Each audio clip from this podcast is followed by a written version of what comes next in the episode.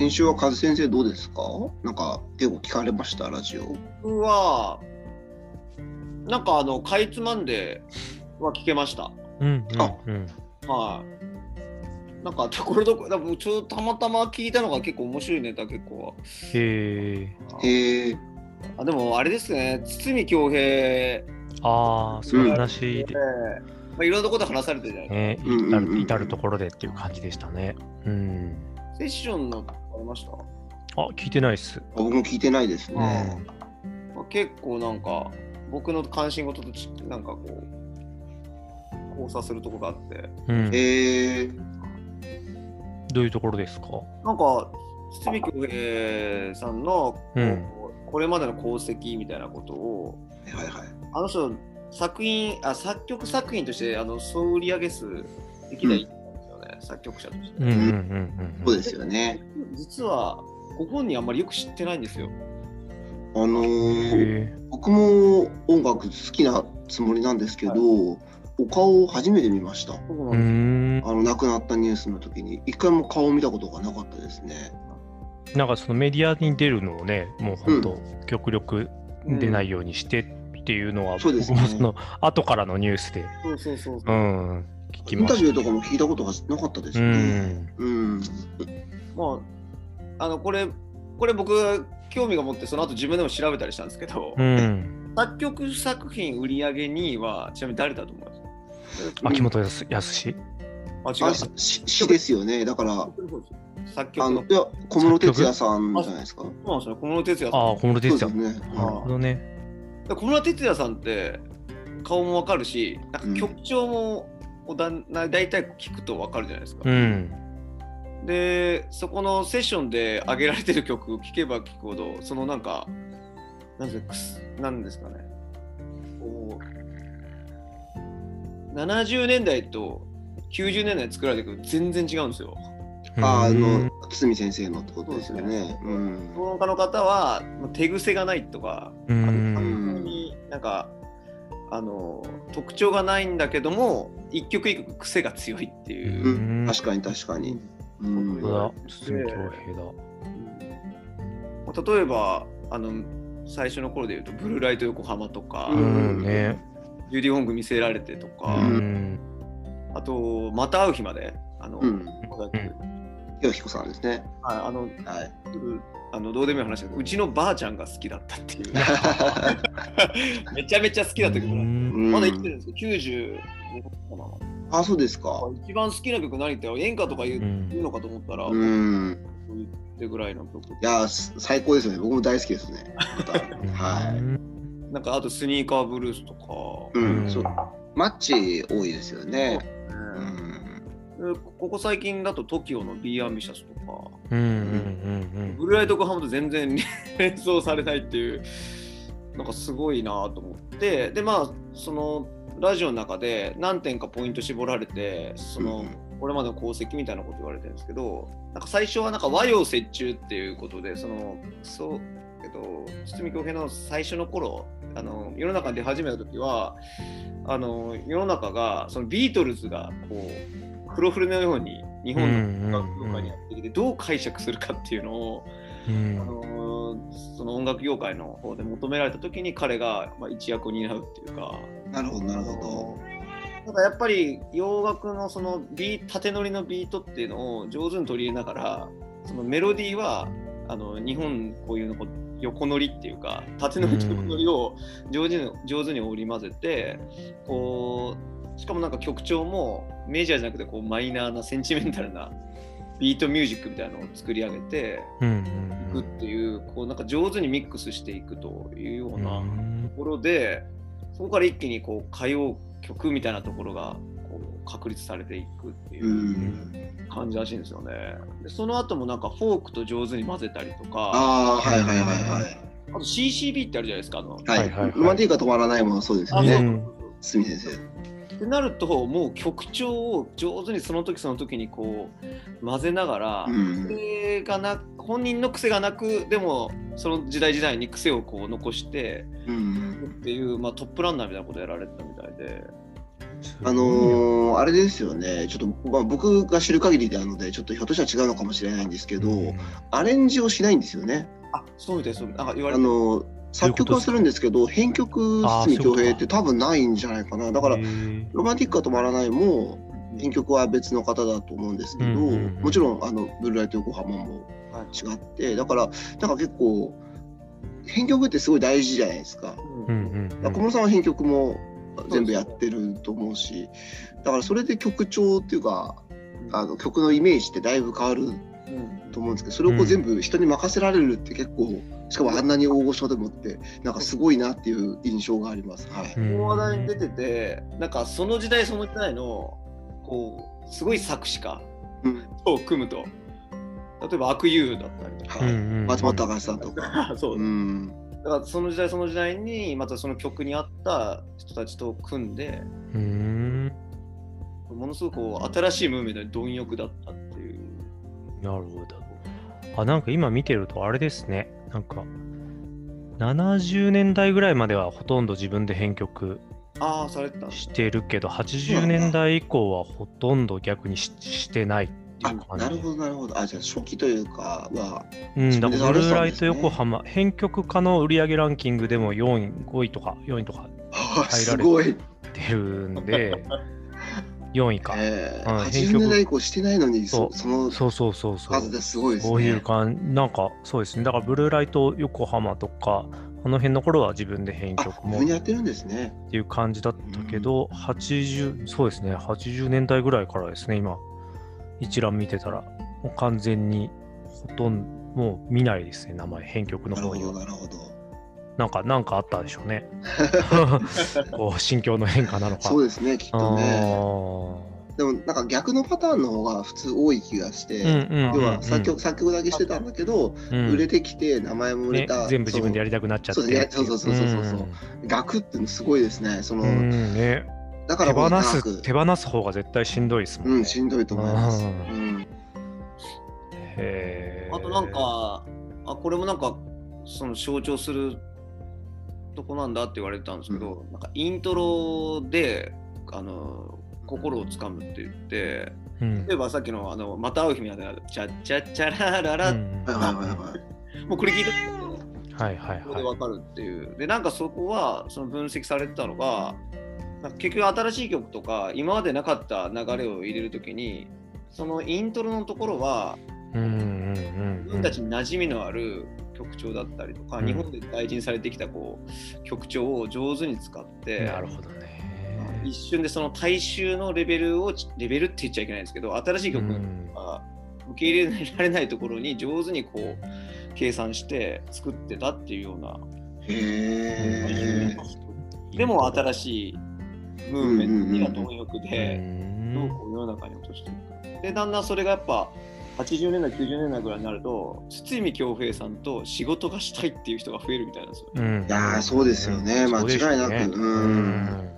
あなんか小沢健二、はい、強い気持ち強いですね。はいはいはい、はい。まあ、彼で言うとその唯一こうはいその一緒にやった人が堤恭平、そうですね。うん。あの僕は本当にうん。神様なので、うん。小沢君が あれなんですけど、そのいわゆるその一番売れてた時期というか、うんそのライフとか、あのその後の球体までの中では本当に唯一ですね、堤先生が。うんあの今の復活した後はあのセカオワとかともやってるんですけうど、んあのその以前ではあの唯一なんだ。そうですね、2曲書いてもらってるんですけど、曲を。はい、あの、つ強い気持ち愛のあの A 面と B 面書いてるんですけど、本当それだけですね。か本当天才。最後なんかさっき僕の興味に関連してるっていう話だったんですけど、うんあのはいはいはいはい。なんかダンスの世界の話になっちゃうんですけど、うんうん。ダンスの世界って、まあ、表現するときに必ず音楽を使うんですけど、うん。こう日本のダンスシーンって結構何でもありみたいなとこがあって例えば1960年代のジャズを使って踊るチームもあれば、うんうん本当にもうビルボードとかでポンと乗り出るような流行りを流したりまたはもうなんかニューヨークのハーレムとかでしかかかってないようなうん。曲を本当頑張ってこう留学したりとかなんとかした人から要するにえー。うん。聞いたことなかったら表現する人とかが、本当なんか、まあ、アーティスティックなあの音楽と、こうなんかこう一緒になってこう表現するっていうところが、うん。その中でこう新しいものを表現する人たちの総称してニュースクールっていう言葉があるんですね。うん。うん。うん。堤恭平さん。ってニュースクールの一つのあの形だなって思う。うん。うん。うん。もうちょっとその自分がダンサーやってる頃にこの話知っときたかったなって思ってやっぱゼロから全部生み出すの難しいん。ですうん。うん。うん。うん。上手にしかも人の力を借りながら、うん。うん。まあ、多様性って言葉なん。でしょうかね、うん。認めながら、うん、でもなん。か主張もしすぎずでも自分がこうが立つなんかそのなるほどね。ある種のプロデュース力も併せ持つっていうか、うんそういう感じなのかもしれないですね。なるほど。うーん。まあこれからの時代を生きる時の一つのヒントになるのかなと思いながら。えー、あちょっと聞きたいですね、なるほどねその特集は。ねうん映画とかもね、タランティーノ以降結構その、ある意味での、パッチワークのような形でうん。ある種ものを作っていくみたいな。サンプリングサンプリングのうん。考え方っていうのは、まあでもそうですよね。うん、そこから逆に新しいものも出てくるし。うんううん。ん。なるほどね。うん。面白い。面白かったです。うんだからそれがあって僕もなんか勉強が始まるっていうか、なるほどなるほど。たくさん調べたので、ラジオって教養だなとか思いいや本当ねその側面もすごくある。あ思わせてもらいました。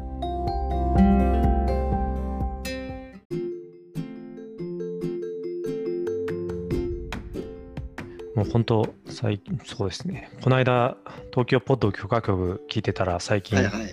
あの、もう、イントロ・ザ・ジャイアントっていう。コーナーやってて、もう何でもないんですけど、あの、ヤングマン、うんうん西城秀樹でヤングマンのイントロって、すごい、もう、うん。あヤングマンだそうですね。あのトランプ使ってましたね。ドーンってそう、ドーンって始まるから、あれ聞いた瞬間にちょっとした病気だったら治りそうなぐらいの印象的なイントロを、イントロ・ザ・ジャイアントっていう、まあなんかプロレスラーのように言って、そのイントロだけをなんか聞いていくみたいな、なんかこう、えー、あ面白い。うん。そうでもその例えそれを聞きながら、いや、でかいな、でかいみたいな感じで、もうた 言うことが全部あのレスラーみたいな感じなんですよ。はい や、これでかいっしょみたいな。全然音楽について語らないんですけど、もうすごいくだらないコーナー。あとあのあれですよセッションのあの評論音楽評論家の方が、はいイントロ・ザ・ジャイアントってあのポッド許可国から、はい。あの引っ張ってきてあ、言ってました？あバイオ折衷が一つ目のポイント二つ目はイントロ・ザ・ジャイアントであーえそうなんだ。そうなんだ。ちゃんとあんなちゃんとした番組でも 引用されるんだ。すごい。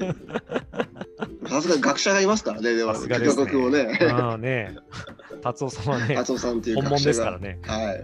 広辞苑、広辞苑の編集者として。ね本当ですよね。ううんんえー、あすごい。そうまさかまさかのクロスオーバーしてるとは思わなかった。うん偶然ってすごいですね。すごいですね。へ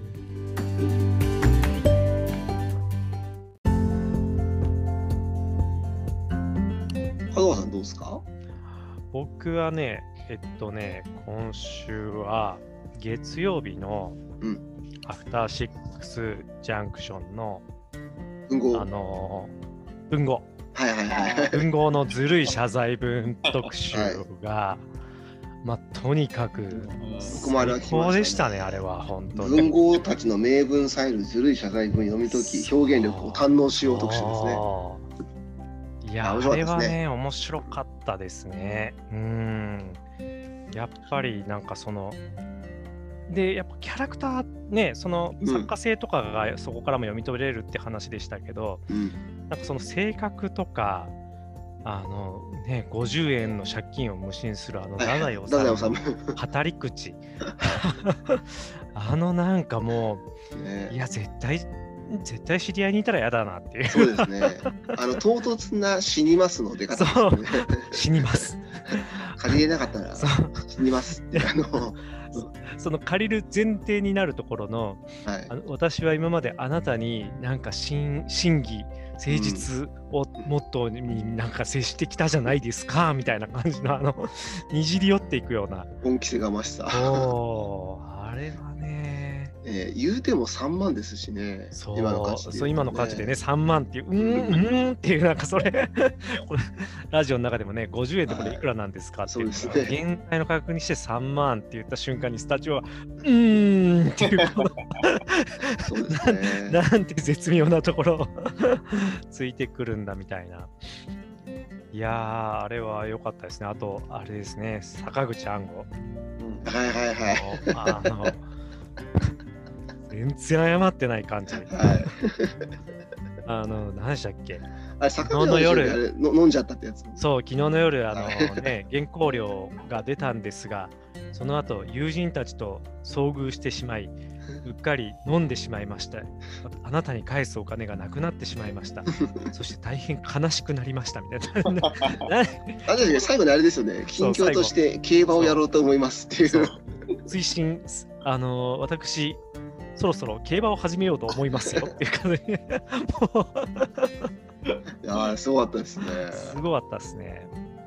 あの結構そのゲストの方の読み口というかうん。うんうんもうすごい良くてでその途中で歌丸さんと熊崎さんのあの笑い声とかうんうん「えー、本当に?」みたいな。うんうんうんちょっとこうリアクションが入りながらやるあのスタイルもすごい良かったですよかったですね。うん。あれはなんかね、ナレーターの人かアナウンサーの人に読んでもらってるんですかね。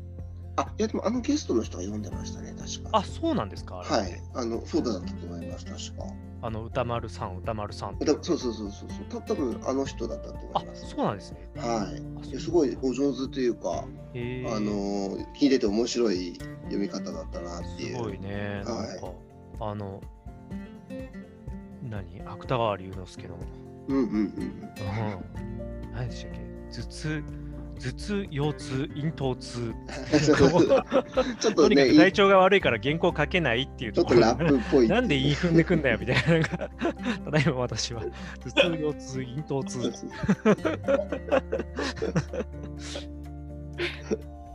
でもあのー振り返りでコンバットレックスさんも言ってましたけど、あの夏目漱石の、あのーセルフツッコミのところ、ああのーなんかね、こう夏目漱石も原稿が書けないっていうのを高浜虚子だったかな？になんか送ってるんですよ。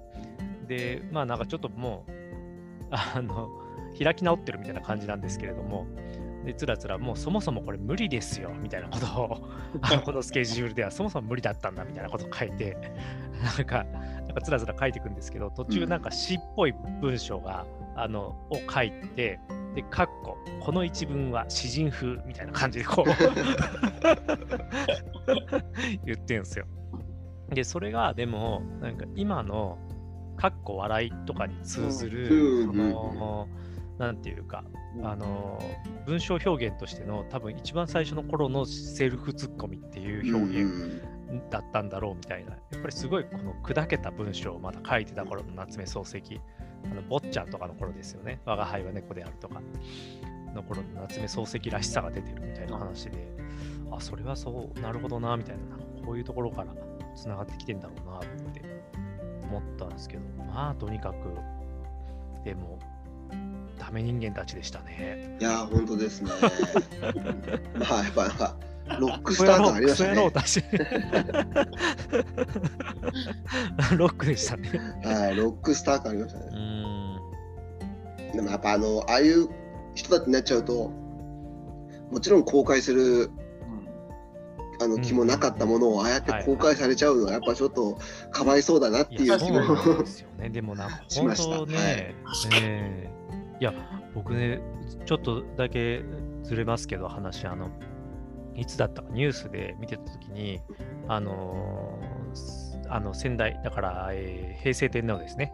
平成天皇と、あの、今、上皇ですね。あの、ご夫妻が京都に、あの訪問されてて、はいはいで、なんかあの、こう、美術館とか博物館に訪問されて、えーこう、坂本龍馬が、あのー恋人に宛てて書いた手紙を、あの、こう学芸員から解説されながら見ているみたいなシーンがあって、うん。いや龍馬もまさか150年後に天皇に自分の恋文を まじまじと解説者付きでいや、本当ですね。るってもうえー、みたいないやー、何の罰ゲームそれみたいそうですよ龍馬も多分ね、孔明天皇にお会いしてないでしょうからね。な絶対合ってないで生きてすよ、ね。る時は。まさかえーみたいなそのね、子孫に。うん、そんなことあって、どういうことみたいな感じになってるだろうなとか、そういう歴史上の人物って大変だなって思う。いや、本当ですようね。ん、本当本当。それは思いますね。ねあの、石川啄木とかね、あの、日記、日記、石川啄木は日記が読まれてたんですけど、その特集の中で。あのそうですね。うんうん、あの妻がいるのにあの14風俗に行ってしまった。しかもうんうん。14回も風俗に行ってしまったみたいなのを日記に書いてたんです、はいはいはいはい。でそれがしかも誰にも多分読んでほしくなかったからなんかローマ字で書かれてるらしいんですよ。あ でもそれでもなんか多分書かざるを得なかった彼のな内心があったんでしょうけどそれがなんか1980年代ぐらいに確か見つかったらしくってでそれ今掘り起こして本人までね されてるってかわいいやー、そう。かわいそうですよね。本当にかわいそう。うん思いましたねそれはね本当に燃やすべきっていうね。死ぬ前にっていう本当本当ねあの遺言にハードディスクの破壊を求めるっていういやー、本当に。人が増えてきてるっていう 話もありますけどねうんいや、本当にそうですよ。そうですね。それがもうとにかく面白かったですね。ちょっとあの本も買いたいなって思いました。うんね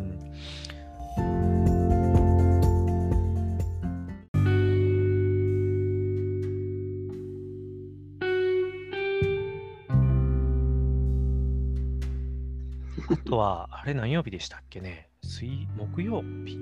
かな？水曜日かな？あの NBA 特集。聞きました。はい。ねあのーありましたね。うん。あのー今年の NBA、えーがまあ本当特殊事態の中で行われていて、何でしたっけ？あのディズニーランドの中のそうですね。企画を完全隔離施設として、バブルって言うんでしたっけ？バブルっていうう、ん。あの名前にして NBA バブルっていう名前でもうそこに要はスタスタジアムというかまああのね体育館ですよねバスケットボールだから。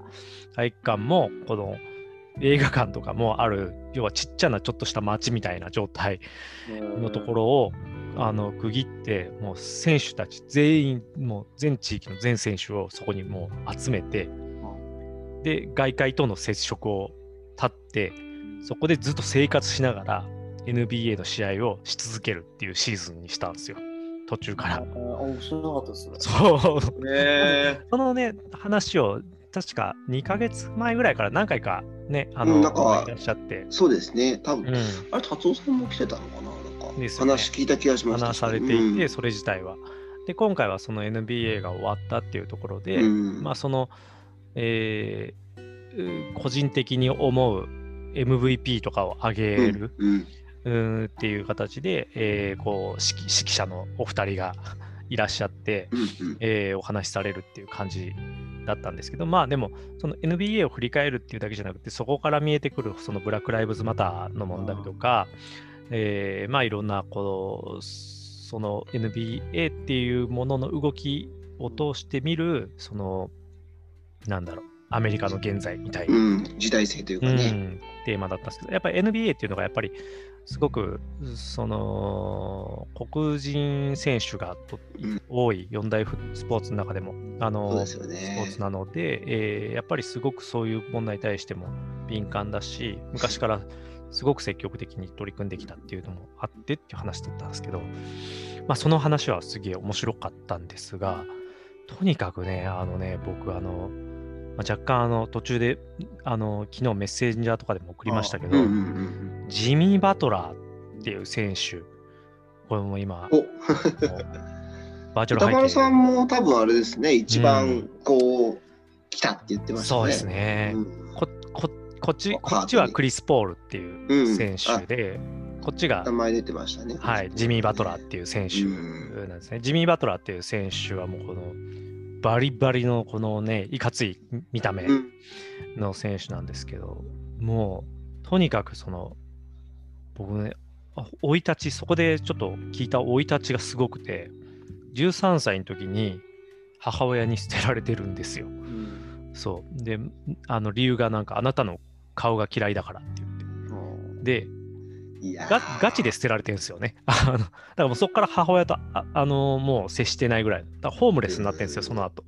うんうん、で、ホームレス状態で、まあなんかでも高校とか通ってた時に、なんかその同級、仲良くなった友達の家になんか住まわしてもらうようになって、で、そうそうそう、その家もなんだかんだね、6人ぐらい当時子供いて、なんかをちょっと、さすがに引き取るのもってなったんですけど、まあ、あの最終的にはこう引き取って、えーで、大学進学とかも、まあ、面倒見て、みたいなええ感じになってて、でもそこで、まあ、それなりに頭角を現して、うん。もう本当もうえ、えげつないぐらいバスケに打ち込んで、頭角を現して、一応なんかその31番目指名みたいな、あうんのドラフトの。で結、構最後の方ってことですよね。そうそうそうそう、まあそんなに高くはない。うんうん。で、ブルーズっていうところに入るんですけど、うんも、もうね、とにかく練習の鬼ららしくって、本当に最一番最初に来て、一番最後までやって帰るみたいな。でも、えそれでね、なんか全然あんま期待されてなかったんですけど、どんどん頭角を現してって、オールスター出るぐらいまでなっていくんですけど、あのね、もう練習に熱すぎて、完全あの、あの、ゴリなんですけど、赤木なんですけど、スラムダンク。あの、お前らぬるいんだよみたいな感じで若手にもうなんかこうす当たりまくって、こう、めちゃめちゃ不協和音を呼びまくるんですよ、このチームに。で、それでクラブを転々として、でもうなんかその都度なんか、自分はにはすごい身体能力も、なんかすごい才能もないけど、本当努力だけ、もう境遇もそういう状態だし、努力だけでのし上がってきたのに、才能があって一巡目の方で指名されながら、なんかののほほんとしてる若手をとにかく許せないっぽくって、で、何だったかな前、前所属してたチームの時に、もう練習中に、あの、レギュラーチームからも外れて、3軍のチームたちを連れてきて、自分がそのチームに入って、で、そのチームを指揮して、そのレギュラーチームをうんもうことごとくボコボコにしたらしいんですよ。えへー そこのなんかトップ選手たち、若まあ自分より若手なんですけど、若手に一言、ソフトっつって、ああの、お前らはぬるいんだよ。ややばいんだよみたいな。そう、言うとかをしてって、でもうお前とはちょっとバスケやれないみたいな、まあ本当ゴリですよね。うん感じになって、転々とした選手が、今年このマイアミヒートっていう、うんあのーチームに入りまして、そこでなんかその、このマイアミヒートっていうチームがね、もう異常にこのバスケットボールに対してストイックなそうですね。NBA 内ナンバー、あ昔ご存知ですか？うん昔からなんですね。うんそのなんか、ヘッドコーチの方針で体脂肪率10%以上になったら試合出れないみたいな、あそう、のことを敷いてるチームだから、もうみみんなもうバスケバカみたいな人しか逆にいられないみたいな、あの、チームに行ったことで。しかもこのバブルっていう環境で、なんかこう、バスケだけに集中するっていう環境になったことで、こう、うんものすごい勢いで開花したみたいで、しかもなんかその、若手たちも、それ、それまでのチームでは、こう、暑苦しいって思う、ジミー・バトラー暑苦しいみたいな感じだったのが、こう、朝3時ぐらいからジミー・バトラーが練習してるっていうのをインスタライブとかに上げてたら、俺も行こう みたいな感じで集まってくるみたいな 若手が。なんかあそう。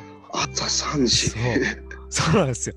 っていう感じになってきて、で、それで、その全然期待されてなかった今年チームなんですけど、もうプレーオフも勝ち上がって若手たちが。で、若手たちが試合後のインタビューとかでもうとにかくジミージミーをチャチャンピオンにまで持ってあげたいんだみたいなことをうん言うんすよ。もうめちゃくちゃ熱熱い感じで。で、それまでずっとこう、チームメイトとうまくいかなかったジミー・バトラーがもう、すごいこう、あの、馴染んで、あの、やるようになって、開花して、ファイナルまで行くんですね。うんうんで、レブロン・ジェームスとのレイカーズはいはいはいはいはいでも第一戦でジミー・バトラー怪我するんですよ。捻うん挫みたいな。で、他の、その、マイアミヒートの中のトップ3選手、レジミー・バトラー含めて3選手全員怪我しちゃうんですね。えーうん。で、残るジミー・バトラー以外の2人はもう完全に出れなくなっちゃうんですよ。だけど、だからそジミー・バトラー怪我をして出て、で先に 2, 2勝されて、レイカーズに。やっぱレブロンいる、もうレイカーズ最強だみたいになるんですけど、こう、そっから第3戦に、あの、ジミー・バトラー出て、あの、こう、なんだろうな。でもだんだんこう、怪我もしてるから、あの、レブロンに、レイカーズに持ってかれるんですよ。だんだん勢いを。でそこでなんかね、レブロンがちょっと挑発したらしくって、うんあの、ジミー・バトラーに。で、You are in trouble って、お前たちちょっとやばい状況だなみたいな、うんボソって言ったらしいんですよ。うんでも、それに対してすごい奮起して、もう鬼神のような働あの活躍をして、うん蹴散らすんですよ、結果結果的にそこから大逆転して。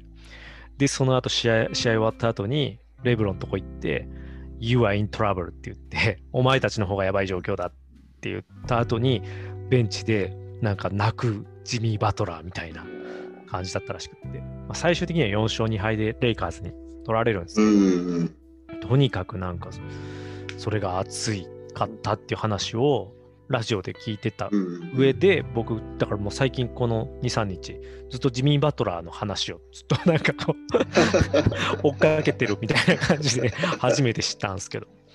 とにかくねなんかねおもなんか面白かったですね。なんかそのラジオの放送自体ぜひちょっと。うんうんうん。面白かったですよね。ねえなんかうん。もしまだ聞いてない人いたら聞いてほしいんですけどなんかその選手のキャラクターも知りながらうんうん本当になんかその NBA を通して見るアメリカ社会の今みたいなこととか、うん、何でしたっけ？リガーズリガーズバスケットボールでしたっけ？バスケットボール以上のものを届け届けるみたいな。あなんかビガーザンバスケット。リガーザン、うんあ、リガーザンか。リガーザン。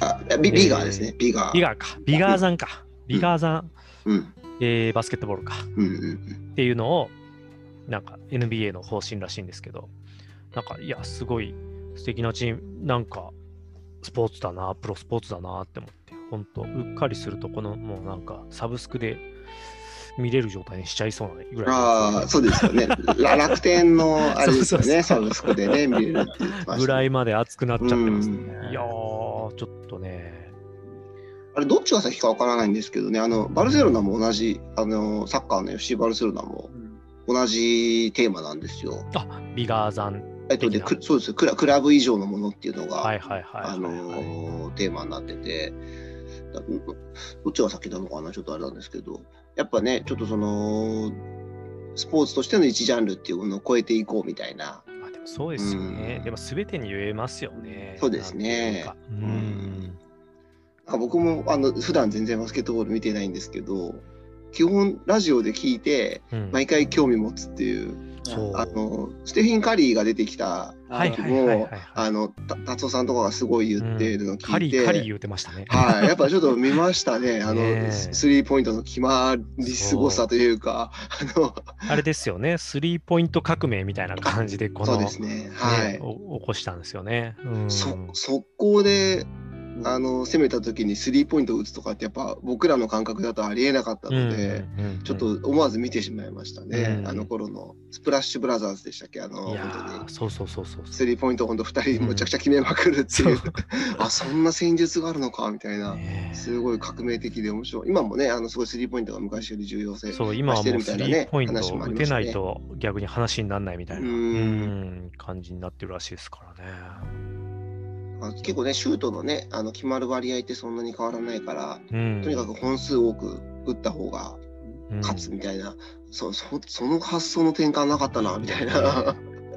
なんかああいうシンプルなゲームとかでもこうやっぱうんね、まあサッカーでもそうですけど、こうやっぱ戦術ってこうあるんですね。ああるあるあるもちろんあるんですけど、その新しいものっていまだにまだあるんだなそうっていそうう。そう、それすごい思いますね。うん。なかなかね、もう新しい、まあ、その昔の戦術をこう、またどう使うかみたいなもものじゃなくて、結構本当に、もう本当にドラスティックな、そうですよね。そうそうそう。なんかウウイルスって言ってたんですね、達夫さんが、あの、うんうんうんカリーカリーのことを、本当に新種のウイルスで、なんか、こう蔓延してるというか、対処しようがないみたいな感じで、すごい面白かった。そそれが起こってしまったらもう決定的になんかスポーツのスポーツが変わってしまったみたいな瞬間でうん。結構実はあったりするんでしょうね。なんかそうですね。まあ今、はい。野球もね、あのー MLB でフライボール革命っていう形になって、うん、結局その、うん、それまでは転がしてなんぼみたいなとことかもあったんですけど、うん。やっぱりこう、明らかにホームランが出やすい、まうん。あ、あの打ち方、こう、下をこう、こう、こすって、こはい、う、入射角をこう、上げていくみたいな形で変わってから、もうすごいホームランが、うん、出やすくなってきたんですよね。なるほど、なるうほど。ん、すごいなんか、ちょっとずつこう、変化ってあるんだなって思って、うん面白いですよね。うん。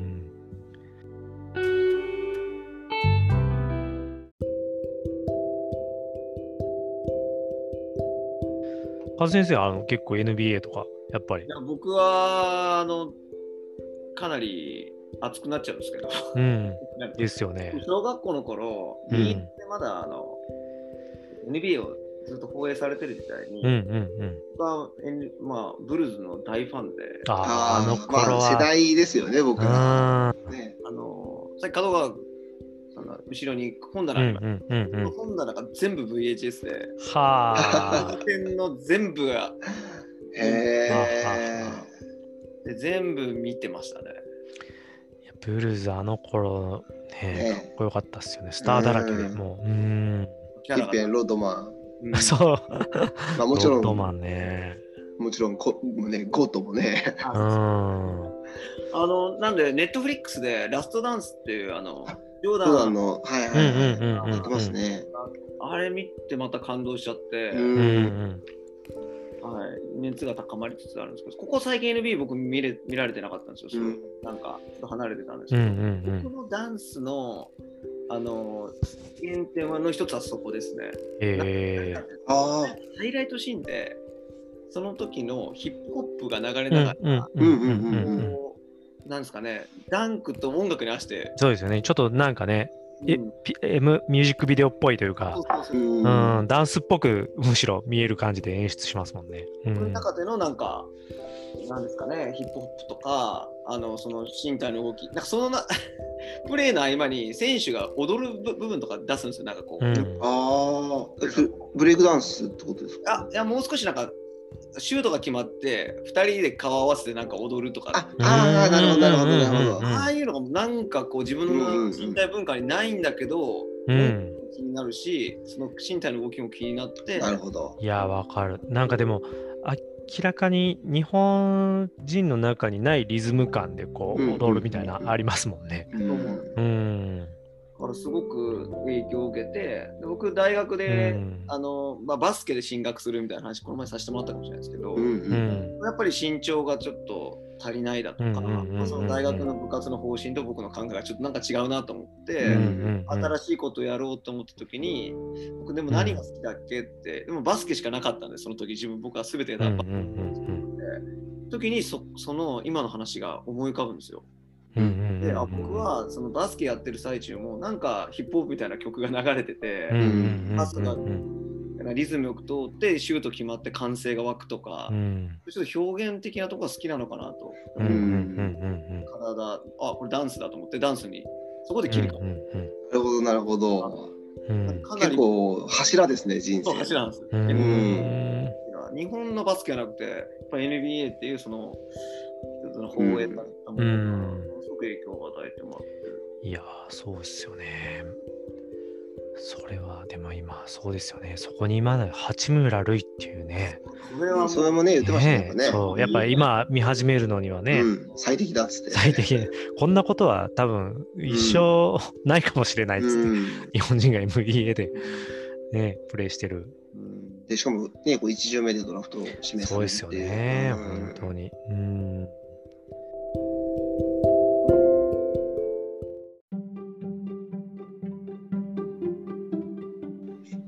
と今週の日展のコーナ日展。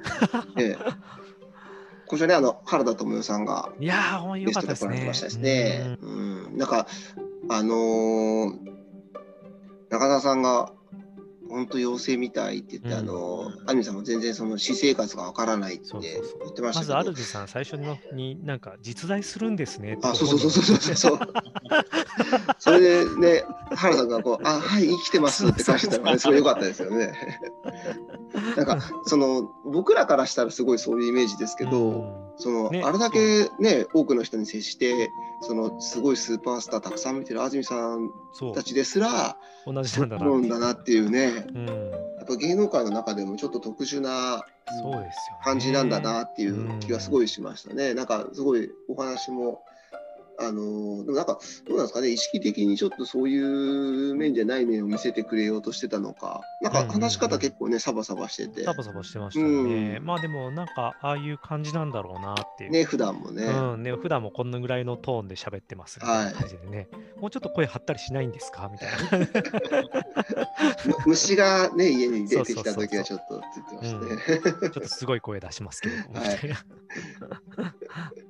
なんか最近お互い、あのお姉さんとね、話す時うんに、あのちょっと聞き返すことが増えましたみたいな 話してました。もう年だと思うんですよねみたいなね。ね、僕あのお姉さん女優さんってちょっと知らあなかったんですけどらなかったですね。ね。うん。なんかさらにね上に10歳ぐらいのお兄さんとお姉さんがいるっつって、う。ん、アニ4人さんがね兄弟で3番目のお姉さんとそうですね。下のあ友ささんがん、うん、芸芸能界。まあね女優1番目と2番目がやるお芝居とか見たいですねみたいななんかむちゃくちゃなこと言い出して原さんがちょっと若干引いてましたよね。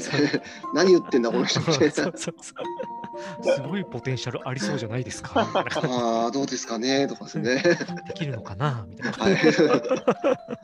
明らかに乗ってなかったですねなんでそこ攻めたっていう。はい、珍しく切り込み失敗してましたね。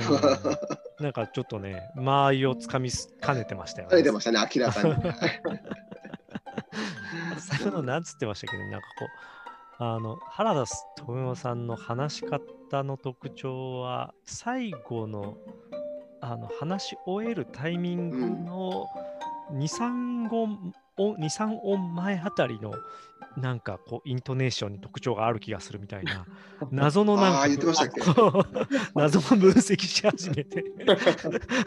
で原田さんリアクションに困るみたいな。あそうですか。あそれ初めて言われましたみたいな。何のフェチなんだこの人はって思って。そうですね。明らかにちょっと困らせてましたね。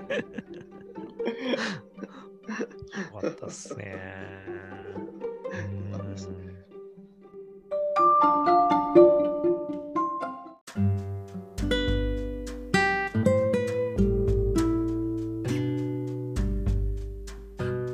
今週はじゃあ、えーセッションと、あと6のバスケコーナーと、そうですね。えー日展と、うん。珍しいですよ、この3つぐらいではい。閉まるっていうのもね、そうですね。いろんな、ね、普段話してしまいましたけど、ちらっ結構と東京ポッド許可局もちらっとあ、入りましたね。ちらっと顔出しましたけどねうん あ、今週も楽しみですね、ラジオ。いや本当ですそうですねうん日展はあの段田康則さんがうんそうですね。あ挟んでるんだえー、半沢も出てましたしね。うんはい。そうですねでまさに堤恭平さんのあ特集追悼特集が月曜日のアトロクあ。うん。で西寺豪太さんですねなるほど、うんそれもちょっと楽しみですね。そうそうそううんモモータウン特集。一回お休みしての、うんうんうん。うんあの急遽っていう感じですね。それは楽しみです。ちょっとあの、うん僕もあのセッションのあの堤恭平さん特集は。はい、聞こうと思いましたね。うん。セッションね、その実はカルチャー系特集の方が好きなんだよ。ねちょっとそうなんです。あの、スポーツとかね。うん、そうそうそう。あの、プロ野球のやつとか毎回すごい楽しみにしてます、うん僕も。そうですねうんね、バスケもぜひやってほしかったバスケやってほしいですね。ううん。ん、まさになんかね、やってたのかもしれないけど。うん。ま、前僕もあそれこそカリーの話は多分最初にセッションで聞いた気そうですよね、がしますね。達夫さんとかも達夫さんが、はい、すごい面白かった。またそういうのもやってほしいですね。うん。いいですね。ちょっとまだ僕も新しくなってからそんなに聞けてないので、うん。あのきっかけにしたいなと思います。ね、はい。はい。じゃあ、そろそろ時間ということで。はい。またよろしくお願いします。はい。どうもです。お疲れ様です。